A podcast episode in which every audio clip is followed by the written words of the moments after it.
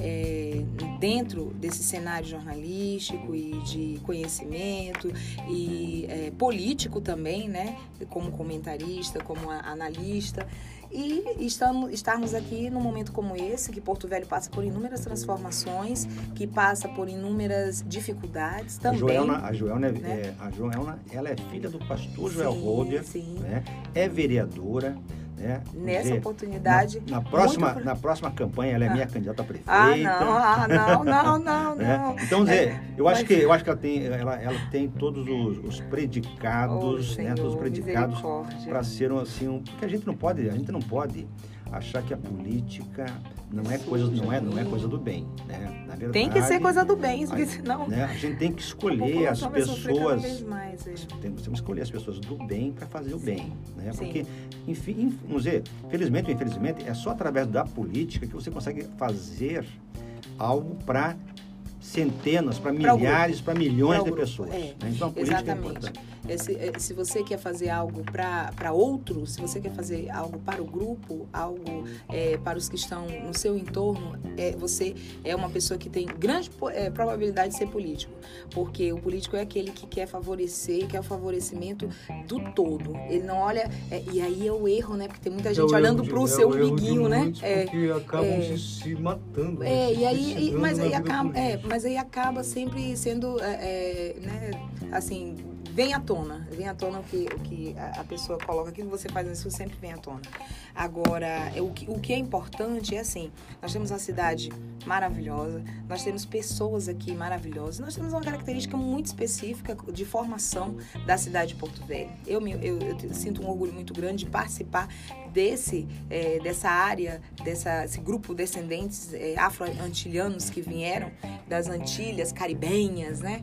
Da, em específico da Ilha de Barbados ali, os meus, os meus, minha bisavó, o meu avô, né, paterno, e dizer assim que hoje o símbolo, eu, eu vou até daqui a pouco mandar algumas, algumas mensagens e fazer minha publicação do dia que ainda não fiz, mas assim, o símbolo da, que está lá na bandeira, o símbolo da cidade, que são as três caixas d'água, tem a mãozinha ali dos holders, porque até uma amiga minha escreveu um texto, um abraço aí, Cleidenice Blackman, todo mundo conhece a Cleide, ela fala assim, ó, símbolo da modernidade da Amazônia Ocidental, as três caixas d'água, as três caixas d'água é, foram instaladas em momentos diferentes durante os anos de 1910 e 1912. Contudo, no ano de 1910, de acordo com Ferreira, é, de 2005, a página 244, historiador terrível, adoro os detalhes, né? Um reservatório distribuía água devidamente instalado para toda a nascente cidade de Porto Velho. A manutenção desse ícone, as três, as três caixas d'água, ficava por conta dos trabalhadores afro-antilhanos. Olha que orgulho. Grupo de imigrantes que vieram da ilha de Barbados, Granada, Trinidad e Tobago, que, é, entre outros, era um grupo de ilhas ali. Mais especificamente mencionados que bombeamento de água eram executados pelos trabalhadores imigrantes e descendentes de afro-antilhanos.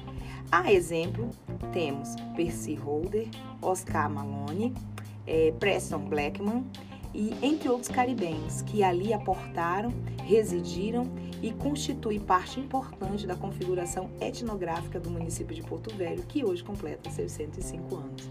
Isso aqui é, uma, é um escrito da Cleide Blackman, falando sobre esse símbolo importantíssimo para a cidade de Porto Velho, as três caixas d'água, e que é, te, foram, foram, foi feita manutenção após ter sido montada por esse esses três, eles eram muito famosos na época, o Percy Holder, o Oscar Malone e o Preston Blackman. Inclusive a professora Ursula Malone conta que ia com seu pai, ele ficava lá na base da caixa d'água, ela e ele subia, entrava lá dentro para limpar e tal. Então assim, eu, eu me sinto orgulhosa porque é, essa, essa, esse pedaço da história também que hoje faz parte da nossa bandeira, ele também foi construído pelos holders, né? Teve a participação aí dos holders desde o seu início. E hoje Porto Velho, seus cinco, 105 anos. 105 anos não são 105 dias. E, é, e Porto Velho... É, são me, 105 vidas, 105 né? é muito, é muito, é muito tempo. milhões de vidas. É muito tempo. E em especial a mim, como Porto Velhense, marca, porque veja bem, o símbolo que está na bandeira de Porto Velho, as três caixas d'água, o meu avô fez parte dos é, é, operários que ali cuidaram daquele, daquele é, é grande é, empreendimento. E a minha avó, minha avózinha, Judite Rolda, ela nasceu.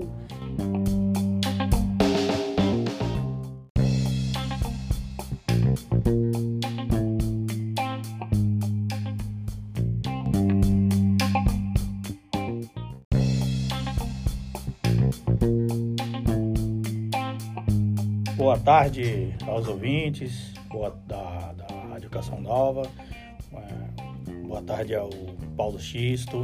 Obrigado pelo convite. Estamos aqui para divulgar um pouco sobre pesquisas que envolvem é, engenharia, tecnologia e desenvolvimento regional. E também é, conversar com os ouvintes sobre é, uma audiência pública que quase não aconteceu, aconteceu, deixou de acontecer hoje é, com o ministro de Minas e Energias e o deputado Coronel Crisóstomo ali na, no Ifrucalama. Então, uma situação bastante é, surpreendente a situação que ocorreu é, hoje pela manhã.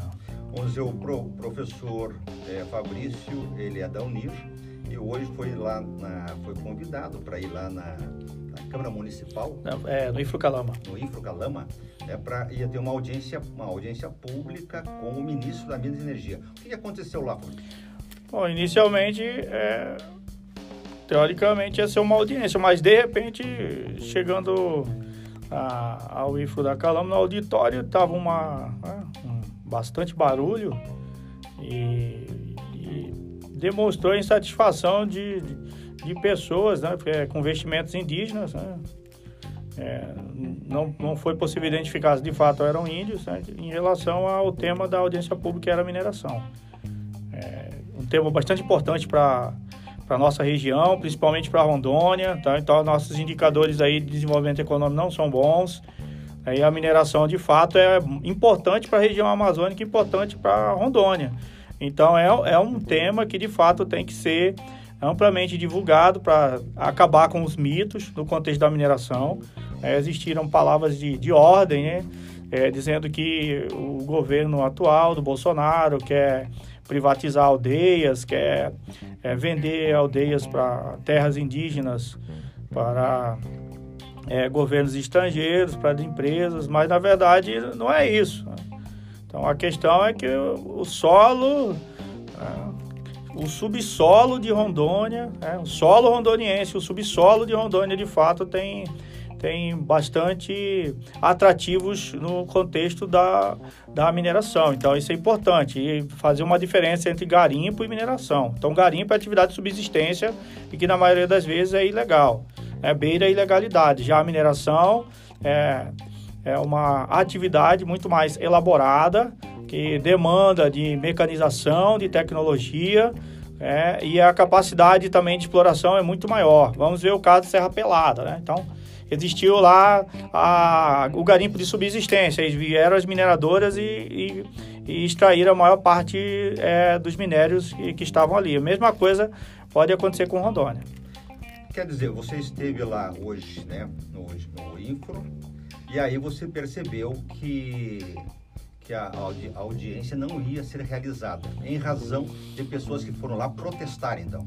É, exatamente. Eu acredito que alguns políticos de Rondônia eles é, não sei por que pelo qual motivo eles não querem o desenvolvimento econômico baseado no eixo da mineração. acredito que isso é ruim para o Estado, é, políticos pensarem dessa forma. Então, acredito que nós temos que, que mudar, mudar essa visão. A população precisa de emprego, a população precisa de renda e, de fato, a mineração é um vetor transversal de desenvolvimento regional e desenvolvimento econômico. Então, a população ela tem que estar ciente disso. Ali foram bandeiras ideológicas, bandeiras né, de uma militância partidária que, de fato, contamina é, e atrapalha o desenvolvimento do Estado. Isso tem que mudar. A população acredito que ela quer emprego, ela quer pagar suas contas. Aí alguns gritaram palavras de ordem em relação a empresas de energia, no caso a Energisa, um descontentamento em relação a isso, que não era o foco também da audiência pública. É, no fim, virou um tumulto, um desgaste. É, isso não é bom para o Estado, então são dois temas importantes, mineração e energia. Quer dizer que o problema era para falar sobre mineração e acabou sendo um protesto contra a Energisa. Bom, nós já já vamos falar sobre esse assunto na, no retorno do programa Café Notícia. Já já voltamos.